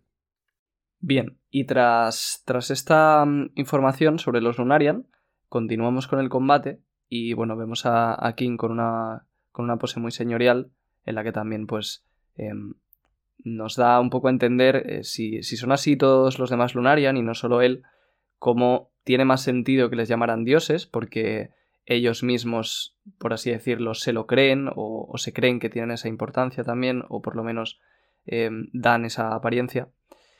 Y vemos cómo el fuego de, de su cuerpo lo pasa a través de su espada y hace un ataque llamado Karyudon, que se traduce como dragón de fuego imperial, donde lanza una especie de dragón de fuego que luego eh, ya podemos fijarnos que tiene unos colores negrizos que parecen ir más allá del fuego y después veremos cómo se confirma esto un poco más. Y vemos que el ataque va dirigido a los subordinados de, mm, de Kaido, que, se habían, que habían revelado esta información de King, a lo que Zoro le contesta que em, el castillo ya es un mar de llamas, mejor no se ocupe de ellos y mantenga su atención en su pelea. Pero aún así le pregunta, así que el gobierno ofrece 100 millones por ti, ¿a qué clase de tribu perteneces? eh?". Y vemos una vez eh, más a King mirando hacia arriba, una pose también bastante, bastante atractiva. Eh, prácticamente, o sea, las, las eh, escenas de, de King han sido para como para enseñar lo sexy que es en este capítulo. y bueno, vemos a, mm, a King ya transformado en pterodáctilo, mm, pteranodón, diciendo no sé para qué quiere saberlo un hombre que está a punto de morir. Se lanza hacia él en, forma pterodón, le sigue atacando con un ataque que ya habíamos visto, le intenta lanzar hacia afuera del, del castillo y eh, vemos como Zoro pues, va aguantando con, con, su- con sus espadas, va intentando aguantar el ataque, también le empieza a atacar con sus alas, Zoro sigue aguantando con las espadas. Esto en el anime evidentemente ga- ganará muchísimo. Y, y entonces consigue por fin Zoro como apartar a King. King se pone de pie sobre, sobre un- una piedra y vuelve a su forma humana. Y Zoro le dice que ya no tiene mucho tiempo, porque si se prolonga más la pelea, la katana de Emma acabará por quitarle la vida. Entonces, King le contesta em, que esto es curioso porque creo que varía mucho según la traducción. En, según Rio Poneglyph le dice que puede sentir una temible aura emanando de la espada, pero me suena haber visto otra traducción en la que dice que King también está eh, dolorido, ¿no? Sí, eh, en inglés dice eh, me- que me siento cerca de mi límite, de mi límite también. Pues la traducción cambia bastante, ¿eh? pero no sé hasta qué punto, porque aquí en los Mugiwara Scans eh, pone que puede sentir una aura peligrosa. Ent- Entiendo que es de la espada. Sí, yo en este caso me fío de Rio Poneglyph porque Sí. me cuadra más eso, la verdad. Sí, justo. Y bueno, entonces eh, Zoro dice que, mm, que en el fondo le da igual, que pertenezca a una tribu especial. Vosotros habéis reinado durante mucho tiempo y ahora ha llegado vuestro momento de caer. Y entonces Zoro le vemos volver a imbuir un poco más en, en Haki de armadura y del rey sus espadas. Em, lo vemos diciendo en o Santoryu. Y King le contesta en un panel también bastante chulo, que además recuerda este panel a uno de Zoro de hace tiempo. Le dice, controla tu ímpetu, porque el hombre que se convertirá en el rey de los piratas será Kaido-san. ¿Qué os ha parecido esto? Increíble, la verdad. Necesitaba de esto en, en- en- en- en la tripulación de Kaido ya. O sea, lo echaba bastante en falta, esa confianza a ciegas en su capitán. Plan, no le veía el sentido a que todos le siguiesen simplemente por poder. Y aquí, bueno, que por poder siempre. Pero ya aquí está, el momento. Bueno, y más con lo que vamos a ver a continuación. Sí. De hecho, un apunte que me ha hecho gracia, siguiendo con el meme de Zorro racista, es que en, en la traducción inglesa, eh, Zorro cuando piensa antes de atacar a King, dice que su raza sea especial no cambia nada para mí. y es, es bastante gracioso. Hombre, al revés en realidad. O sea, ese, esa frase es un no soy racista. Sí, pero que tiene. No soy racista, pero te voy a matar. no soy racista, pero. Exacto. Vale, pues dicho eso, continuamos y entonces empieza el flashback, que para mí es una de las partes más interesantes del capítulo, en la que mm, vemos a, a King recordar pues como sus primeros momentos con Kaido. Y les vemos a ambos en, en una especie de laboratorio, y voy a leerlo porque los diálogos son interesantes. Le dice Kaido, eres de la tribu lunaria, ¿cierto? El gobierno no te dejará en paz. Vi cómo experimentaban contigo para probar tu resistencia. Le dice, me largaré de aquí. Voy a formar mi banda pirata. ¿Qué piensas hacer tú, conejillo de indias? Y King le contesta, ¿te crees capaz de cambiar todo tú solo? Y Kaido dice, claro, soy el único que puede hacerlo. Te voy a interrumpir un segundo, y es que entiendo que en futuros capítulos volverá algo de este flashback, porque si os fijáis en las viñetas, eh, de la pregunta que le hace Kaido a la respuesta hay un paso, o sea, no responde a la pregunta. Y hay como tres puntos, un diálogo con tres puntos suspensivos, en el que entiendo que King... eh, eh, perdón, en el que entiendo que King responde a Kaido, Kaido le habla de su sueño, y entonces es cuando King le dice, ¿en serio crees que eres capaz de cambiar el mundo? O sea, sí lo he entendido yo, vaya. Pero a lo mejor esto es una fumada, que puede serlo. Sí, puede ser, ¿eh? Es posible. Porque si no, sí, no sí. entiendo el sentido de esos tres puntos suspensivos ahí. O sea, esos tres puntos suspensivos marcan que hay algo que se dice que tú quieres que no. Que, que Oda quiere que tú no. que tú aún no sepas. Sí, porque encima. O sea, como que Kaido le pregunta tú qué vas a hacer y él le dice, ¿en serio crees que es ca- capaz de cambiar el mundo? O sea, tiene, tiene pinta sí, de sí. que Kaido le ha dicho su plan o, o- o- o sus ambiciones. Mm. Y esto, eh, esta escena en el laboratorio confirma muchas cosas. eh, entre ellas, uno, que esto es en el laboratorio de Vegapunk, en el que su- suponemos que es cuando le cogerían el ADN a Kaido. Que esto, por, por lo joven que es Kaido, yo entiendo que es después de la batalla de God Valley. Claro, No sé si coincidís ahí conmigo. claro. Sí. Vale. Y yo me pregunto, ¿por qué capturaron a Kaido y no a los otros? ¿Tendrá algo que ver con la traición de la que habla Kaido? O sea, ¿dónde está Big Mom? ¿Dónde está Shirohige? ¿Y dónde están pues Captain John y el resto de la banda? Que, porque todos eran piratas muy tochos. Madre mía, cómo se nota que ha vuelto Yute, ¿eh? Increíble razonamiento. Muy bien. ¿Quién es Afro? Pues yo no estoy de O acuerdo. sea- Afro ¿quién, quién te conoce? ¿Quién te conoce, Mm. por quién? Ya ves, ¿eh? o sea, muy bien pensado, ¿no? O sea, es una cosa que no me había ni planteado y tiene mucho sentido. Sí, lo que pasa es que, o sea, Kaido, cuando se le presentó, se dijo que le han capturado muchísimas veces. Entonces, es muy difícil saber si le capturaron tras la batalla o siguió por ahí y le capturaron, yo que sé, al cabo de un año. Es que por la juventud que presenta, además, la pista más importante es voy a crear una tripulación pirata. Es decir, que su tripulación pirata no ha sido creada aún, Hmm. va a crearla después de, obviamente, perder la suya, en la que estaba. Entonces, tiene que ser en ese momento. Para mí tiene mucho sentido lo que dices, pero mucho. Sí, tiene sentido que sea así. O sea, Royal, perdón por volver, ¿eh? Que no, yo no. No, no, sí. Ah, madre mía, no te había pillado. Eh, bueno, en fin, qué sobrada.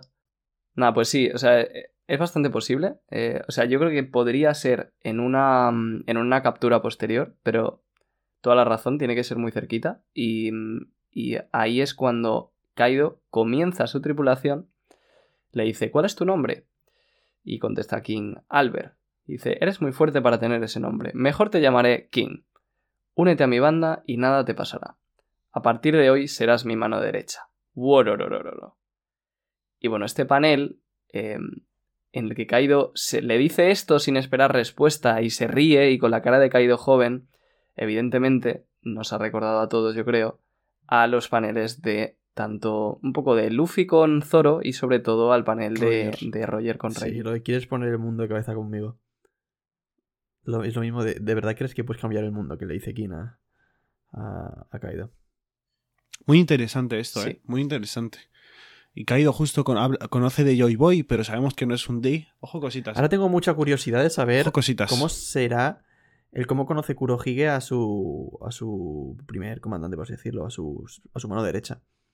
Es que lo curioso de Kurohige es que, a ver, podemos pensar que es el imbécil de Barges, pero es bastante débil Barges. no sé si me explico. Kurohige no, Sí, Kurohige no tiene una mano derecha como tal. Y No, pero no Y me a refiero a mano derecha, sino. O sea que sí, pero el primero que se le unió, ¿sabes? El primero que dijo, venga, va, me voy contigo. ya.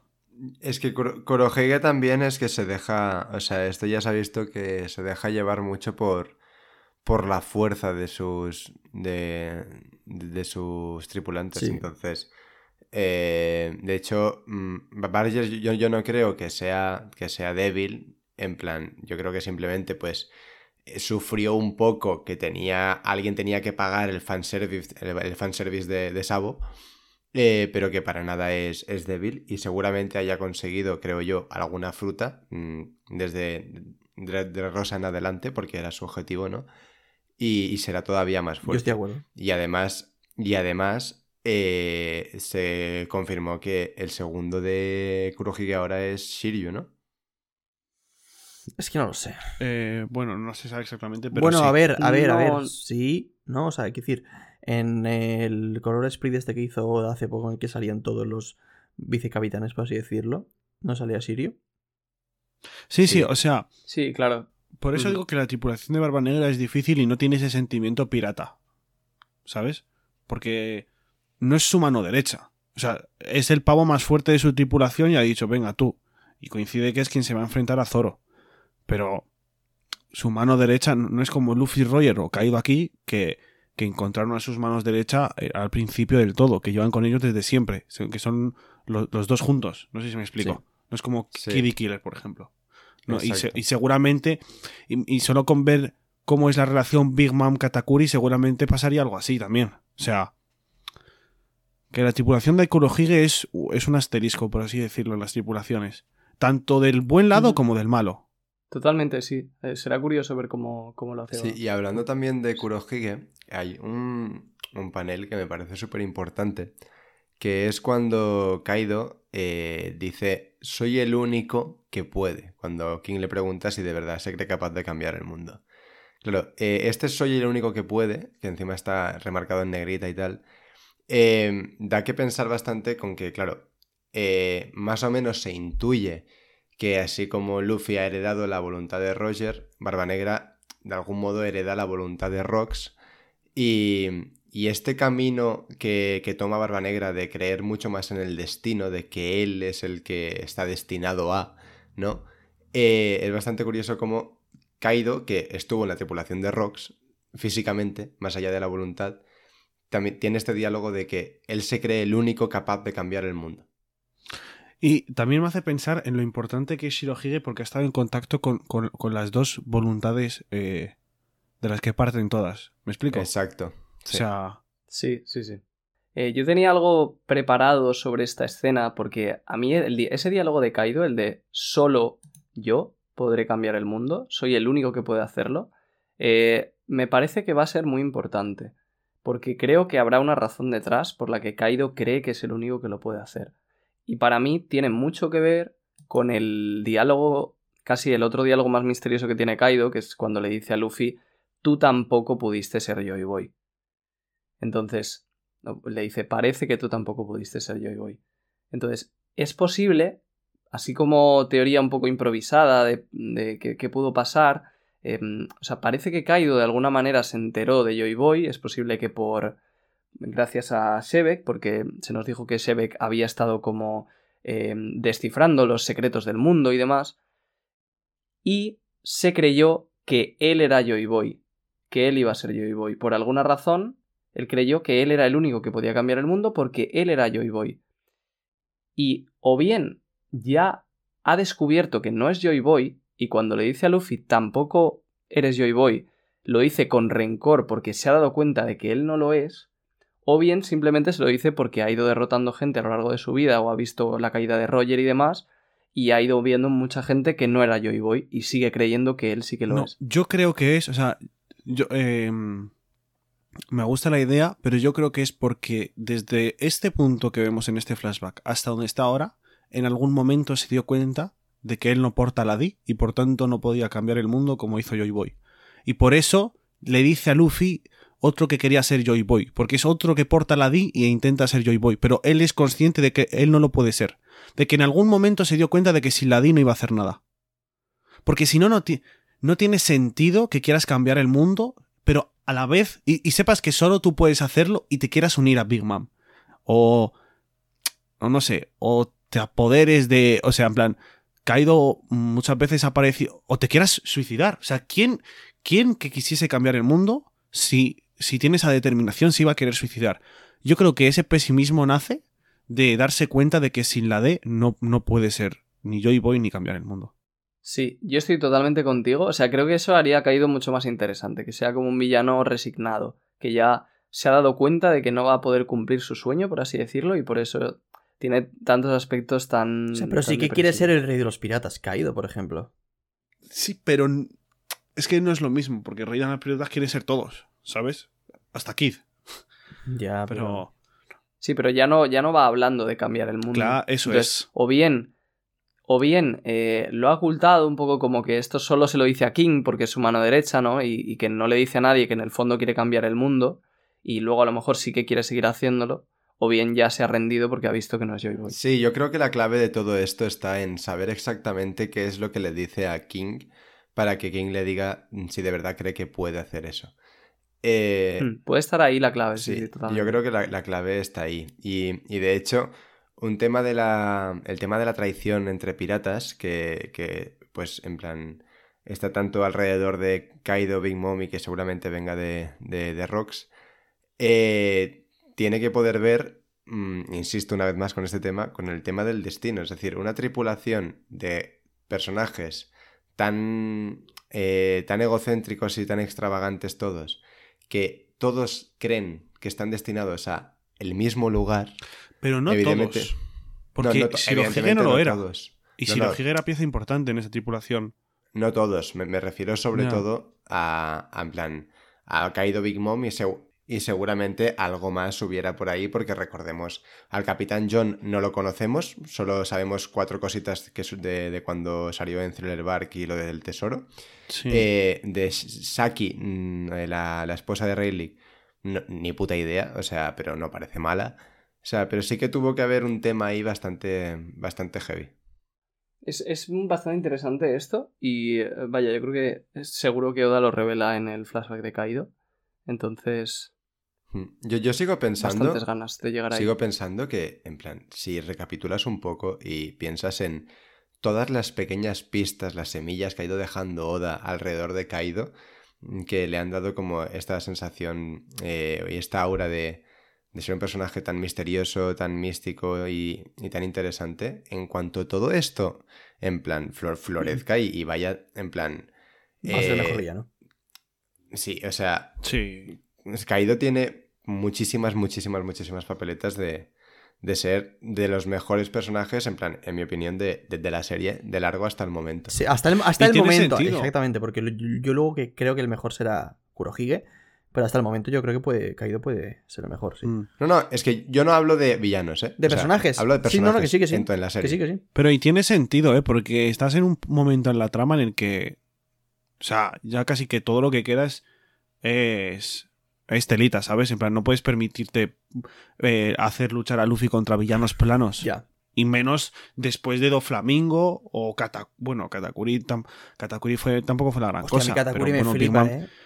Sí, no, obviamente, pero en tanto al trasfondo y tal, tampoco había mucho más allá de ese, que ese pasado y demás. No, pero, a mí de Katakuri sí que me gusta esa como que realmente no es un villano, como que no es malo, está cumpliendo con su familia, es una cosa que nunca Ya, antes bueno. habíamos visto y a mí me, me gusta y mucho. todos, y King igual. ¿Sabes? No, pero digo de villanos contra Luffy. O sea, normalmente Luffy Ya, contra ya. los que pelea tiene un super objetivo, un, tiene un. no sé. Eh, bueno, y además de eso, yo quería comentar una cosa antes de pasar. O sea, antes de salir del flashback. Y es que antes hemos estado hablando sobre King y sobre su interés del, eh, del gobierno. Y hemos dicho que, pues eso, que simplemente porque el gobierno no le interesa que a lo mejor King vaya contando, pues lo de los Lunarian y tal. Pero ahora viendo esto, o sea, joder, el gobierno lo tiene capturado y están experimentando con él. Si simplemente quisieran eh, callarle para que no cuente nada, lo matarían y punto. Pero no. Claro, ahí está, ahí está cuando yo he dicho lo de si el gobierno sabía de la existencia de King. Porque realmente mm, no, no sé quién, cuando estábamos comentando el anterior podcast, me ha dicho que no, pero claro, me he esperado este momento para decir, realmente el gobierno tiene que saber de la existencia de King porque lo han tenido Sí, te he dicho yo que no. en plan capturado. Te he dicho yo que no. Pero claro, es verdad, Pues- es verdad, no me acordaba de esto. Y, o sea, eh, eh, desde la perspectiva del gobierno, el gobierno tenía a un Lunarian capturado, ese Lunarian desapareció y no volvieron a saber de ese Lunarian. Entonces, el gobierno debe saber que por ahí hay un Lunarian. De todas formas, también os digo que, o sea, en el gobierno eh, muchas luces no tienen, porque si Kaido y, y este Lunarian estaban en el mismo centro de experimentos y luego te aparece un tío que es el segundo al mando de Kaido con las alas negras enormes Ya, y con fuego eso en la verdad. espalda, Es Hombre. verdad. Pero a, a- a lo que quiero ir sobre todo es a que el interés del gobierno con los Lunarian igual puede ir más allá de simplemente no queremos que cuentes nada. Yo creo que les interesa bastante su genética. Sí, o sea, con Sí. King ah, realmente ha sido como un- una escalada increíble, porque a mí al principio me daba bastante igual el tema de los Tal cual. Lunarian y ahora eh, tengo muchas ganas de, pues de, de que se descubran todos estos misterios de quiénes son, en plan, por qué el gobierno eh, está tan interesado en ellos, o sea, todo lo que pasó. O sea, es- Sí, sí, este- esto- o sea, ahora, ahora estoy bastante hypeado con qué coño, qué coño pasa con esta gente y a ver. Sí, esto es algo que nos habíamos dejado un poquito del flashback, el tema de los experimentos aquí. Y yo se lo estuve pensando porque estoy intrigado de si Kaido nos dice que estaban experimentando con su durabilidad, con su resistencia y demás. Pero tendría sentido al fin y al cabo que el gobierno mundial quisiera sacar los genes de todas las especies para intentar crear monstruos lo más fuertes posibles. Entonces, ¿veremos en algún momento una criatura que junte las mejores habilidades de cada raza, por así decirlo? Como un Frankenstein o Madre algo. mía. Sí, como idea simplemente. ¿eh? Pues, a ver, no me parece una mala idea. Lo que pasa es que no sé dónde esto podría entrar en la trama de, de aquí a lo que queda de serie. Igual en la guerra final te sacan ahí un bicho, un monstruo raro. Podría ser. Vale, pues lo dejamos ahí como idea simplemente y ya le hemos exprimido suficiente al flashback. Terminamos con, con otra cara de King mirando fijamente y volvemos a la pelea en la que em, Zoro utiliza un ataque mítico ya, Rengoku Onigiri, para intentar cortar a King, pero a pesar de que corta la piedra que hay detrás, vemos que a King no le hace nada y según Zoro, eh, la razón es que mientras el fuego esté ardiendo, todo lo que haga va a ser inútil. Porque, o sea, me parece increíble, por cierto, la resistencia que tiene King, como para que solo por tener el fuego en la espalda ya, ningún ataque de, Zoro, de, de Zoro le afecta. Ya, o sea, no sé hasta qué punto. Ni siquiera con No sé Haki hasta qué del punto Rey. tiene eso sentido. En plan, de tienes fuego, no te hace daño. Pero bueno. Mm, Lo que he dicho antes, que a mí me parece un poco como demasiado simple, pero bueno, ahí está. Y bueno, repite el ataque de Karyudon, eh, vuelve a sacar este dragón, y entonces Zoro nos dice que esas llamas arden como si fuera magma, que es lo que comentábamos antes, de que mm, eh, es un fuego negro y se nota que es como magma y que es muy parecido a lo que hacía Kaino. hasta qué punto eh, pueden llegar a alta temperatura los, los Lunarian con su habilidad. Entonces, tras este dragón, King se lanza sobre Zoro, le ataca con su espada, eh, una vez más llameante, y vemos como Zoro necesita utilizar las tres espadas para parar el ataque, y King aprovecha para transformar su espada, que ya habíamos visto hace tiempo, que no era una espada normal, tenía como algunos trucos, entonces encaja las espadas de Zoro dentro de la suya, Zoro se lamenta por recibir ese ataque otra vez, y vemos algo que a mí no me queda del todo claro, porque parece que la forma de escapar del ataque de Zoro es hacer como un impulso de Haki del Rey, como que Zoro intenta crear una especie de onda de Haki para salir disparado hacia atrás, y entonces vemos como una especie de choque de Hakis, que parece de Hakis del Rey, y, salen los dos eh, propulsados hacia atrás, y entonces Zoro le dice no dejaré que me arrebates ni, eh, ninguna de mis Meito. ¿Estás seguro de que es eso? Yo es que lo había entendido como que eh, simplemente los dos estaban haciendo tanta fuerza en, ese choque, aplicando tanto Haki del Rey, que obviamente ha habido un atisbo de Haki del Rey avanzado, pues como vemos en plan, en esos puñetazos que no llegan a chocarse entre Haki del Rey. O golpes entre armas como Yamato y Kaido y demás. Que, o sea, entiendo que Zoro acaba de conseguir el Haki del Rey, King yo creo que tiene la habilidad, o sea, tiene la fuerza suficiente para tener esa habilidad. Y, y nada, y Zoro ha tenido aquí el atisbo. O sea, yo lo entendí como eso. Pero claro, pero creo que no es así porque muy poca gente lo he visto en Twitter decirlo. Porque y os, poco os veo reaccionar bastante poco. Porque sería un momentazo si fuese así, ¿no? Sí, yo creo que es simplemente algo estético y punto, ¿eh? Sí, no sé, la verdad. A mí es que, sinceramente, lo de que Zoro utilice el haki del rey mm, mm, no me ha gustado como lo ha llevado Oda desde el principio. O sea, a mí me ha dejado muy frío y me hubiese gustado que así como con Luffy sí que es un momentazo. Eh, y bueno, de hecho no es uno, son varios hasta que lo domina, incluso cuando lo domina la isla Gyojin y tal. Eh, pero, pero con Zoro es como... Me esperaba un momento más de confirmo 100%, vais a flipar, es un momentazo, ¿no? Ha sido como tan miga amiga, ¿sabes? En plan que no... Que, que, me, deja muy frío ver, ver que ahora utiliza el Haki del Rey, la verdad. Sí, es entendible. También yo creo que lo hace para, para no darle tantísimo protagonismo y, y dejar un poco el spotlight a Luffy. Bueno, pues poco más. Vemos este intercambio, que queda ahí un poco la duda, pero sí que desde luego se ven rayos eh, que deberían ser Haki del Rey. Zoro se, se, se recompone hacia atrás. Lo vemos ya muy cansado. Pero dice que está usando su velocidad, con lo cual eso significa que ha quitado el fuego de su espalda. Y mientras le da una patada enorme en la cara, que este panel también es muy chulo, con la velocidad de King, Zoro dice que es el momento, que puede cortarlo. Y agarra fuerte su espada, hace un ataque con una sola espada llamado Yakodori y le vuelve a lanzar un corte em, por la mitad de su cuerpo, tirando hacia atrás completamente a Queen, mientras Zoro estaba ya prácticamente en el suelo, cayéndose. A mí esa escena me mola, mucho, ¿eh? Entonces. sí, es, como un latigazo con la espada así increíble. En plan, estás ya cayendo y de repente con la mano izquierda le sueltas. ¡Pum! Me mola mucho. Sí. Y entonces, nada, se relaja un poco la pelea porque vemos a King cayéndose hacia atrás, siendo cortado, diciéndole a Zoro que parece que lo ha logrado y que por fin ha entendido cómo funciona su cuerpo. Entonces eh, Zoro le contesta con, con su chulería, le dice, así es, al fin te diste cuenta, voy a vencerte. Entonces vemos un nuevo intercambio, que esto también en el anime ganará muchísimo, empiezan a darse espadazos mientras eh, vemos los, los flashes de, de, los golpes. Y entonces Zoro le dice sonriendo, si eludes mis embates es porque funcionan, o es que acaso tienes miedo de que mis ataques te dañen. Esto no entiendo porque parece que dice dos veces lo mismo. No sé si hay otra traducción mejor. Eh, en plan. En inglés dice.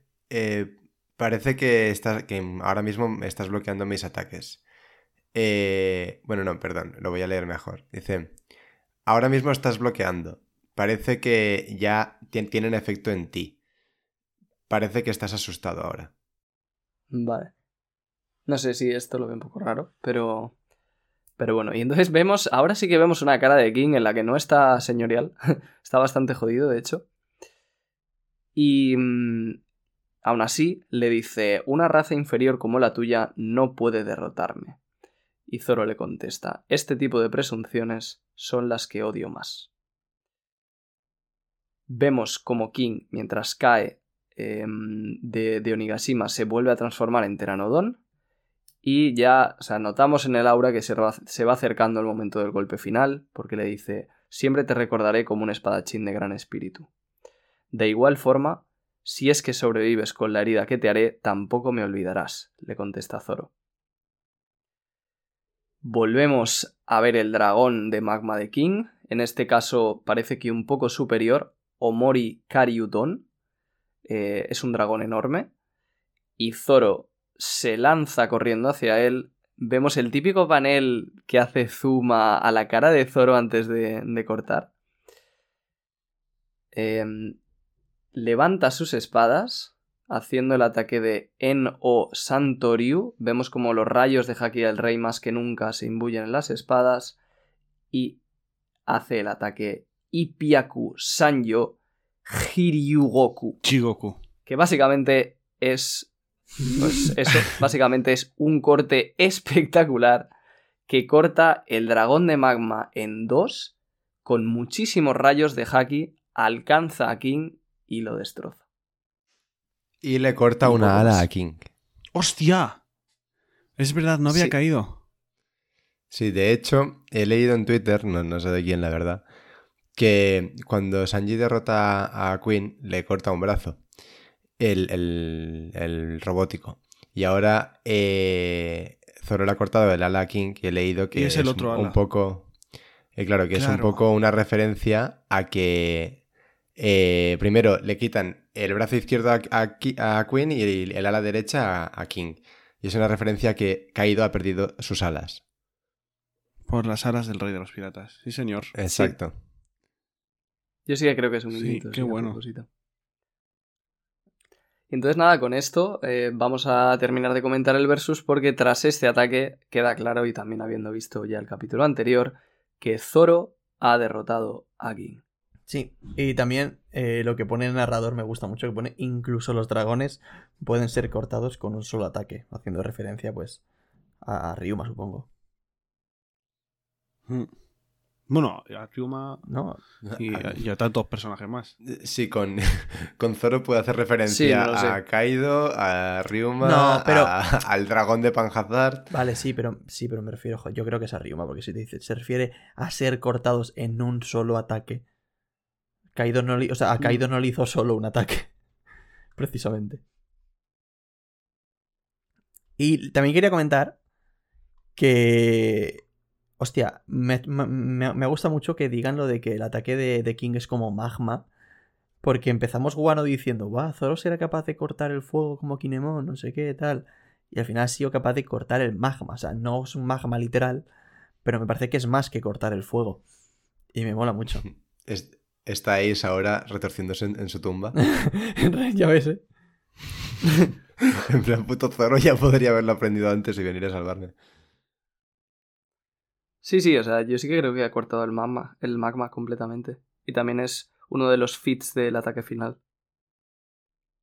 Entonces, bueno, ¿qué os ha parecido la pelea en conjunto y este capítulo y demás? La de, la de King y, Zoro, a mí, mm, o sea, me ha gustado. En plan, en cuanto a profundidad, no es tanto como la de Sanji y Queen, evidentemente, pero sí que por parte de King todo el pasado de Kaido y tal me mola mucho.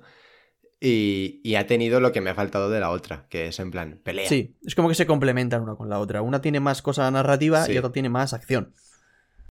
Lo que falta a la una la tiene la otra. A mí también releyéndolo ahora me ha gustado bastante más. Ver, O sea, este capítulo, sobre todo este capítulo, me ha parecido tremendo. Pero, pero tremendo, tremendo, ¿eh? Me lo he pasado muy bien leyéndolo. Es súper acción, súper épico, unas hostias increíbles. A mí, a mí me ha encantado. Sin palabras. Ahora sí, bien usado, Yute. ¿Algún, algún hateo que hacer? o No, a este bien? capítulo no. O sea, a ver, yo, yo, yo sigo pensando que me, o sea, hubiese querido que las peleas durasen un poco más, pero porque he sentido que desde que han despertado su power ups, las, la pelea les ha sido bastante fácil a ambos, tanto a Sanji como a Zoro. Yo aquí, yo he aquí visto mucho sufrir a Zoro, ¿eh? Mm, Sí, bueno, O no está bastante más que la de Sanji, pero Sí. es que al, al final me iba a remitir a lo que hemos comentado antes después del capítulo de Sanji, entonces tampoco hace falta repetir todo ese discurso. O sea, yo creo que hemos comentado nuestra opinión O todos. sea, pero tienes la misma sensación claro con la de Zoro que con la de Sanji. No, esta me gusta más, esta me parece más completa. Vale, vale. Pero sigo pensando que, por ejemplo, el flashback se me hace cortito. Eh, si te quitas aquí a, Queen, a King de encima, perdón, no sé cuándo más vas a meter momentos para eh, comentar cosas sobre los Lunarian. Entonces, no sé. O sea, que obviamente Oda lo, lo hará todo bien y demás, pero. Who knows. A mí en conjunto sí que me han gustado bastante las dos peleas. Y además lo estaba pensando porque mm, me apetece mucho volverlas a leer eh, seguidas. Creo que ganarán mucho. Y creo que han sido las peleas más largas tanto de Zoro como de Sanji de toda la serie. También yo creo que es. eh, por, por ejemplo, en esta es la sensación de que ahora que se ha revelado el diseño, quiero ver más a King. Ya, Así. ¿eh? Esto también lo he pensado yo. Digo, joder, ya podía haberte mostrado este diseño antes. Y sobre todo, a- Y a por ver, poner una pega, me hubiese molado también que utilizase más la espada antes. Porque creo que solo ha hecho dos ataques con la sí, espada. o sea, es como que hay, mu- hay muchas cositas que podemos decir que nos habrían gustado más. Lo que pasa es que también es. Es, Es un normal poco como la de Queen. eso, yo creo, es un poco como la de Queen, que te muestra una cosa en el último capítulo y dices, joder, tío, lo podías haber hecho más. Pero ya se ha acabado. Pero bueno, tampoco. Pero bueno, yo so- solo voy a decir que los dos están en el cielo, los dos han sido derrotados y los dos están cayendo hacia la profundidad, tanto King como Queen. Yo... Si no... Si no hay segunda ronda me voy de radio. No... Que nada, que broma, chicos. Pero vamos, que ojalá hubiese segunda ronda. Me gustaría, vaya, pero... Mm. Ojalá, sí, ojalá. O sea, a mí me ha faltado también el despertar de su fruta y ver un poquito más de, de las Zoan que tienen. Pero bueno. Bueno, pues esto sería todo. Em, notas y frases, vamos, chicos. ¿Quién, Yo quién empieza? Eh, voy a hacer un poco referencia también al capítulo anterior que no hemos puesto nota y como es una review doble, pues mira. Eh, para mí la nota de este es un 9,5. y medio. Creo que es un poquito mejor el capítulo que el de Sanji. Por lo menos me ha gustado más. Y la frase va a ser despliegan las alas del rey. Yo, si quieres, sigo, que lo tengo. Mi nota para este capítulo es un 8. Y mi frase es: Caído está alicaído. Ali caído, ¿eh? Me gusta, me gusta.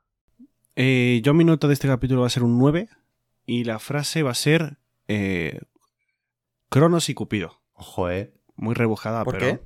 El culto. tenía Mm. que... ¿Por qué, por qué Cronos y Cupido? Porque hay un cuadro famoso de que Cronos le corta las alas a Cupido. Ah, vale. Vale. Em, mi nota va a ser un ocho y medio, igual que el, que el de Sanji. Y mi frase va a ser Zoro 7, Negros 0. Pues ya sabemos cuál no va a ser la frase del podcast.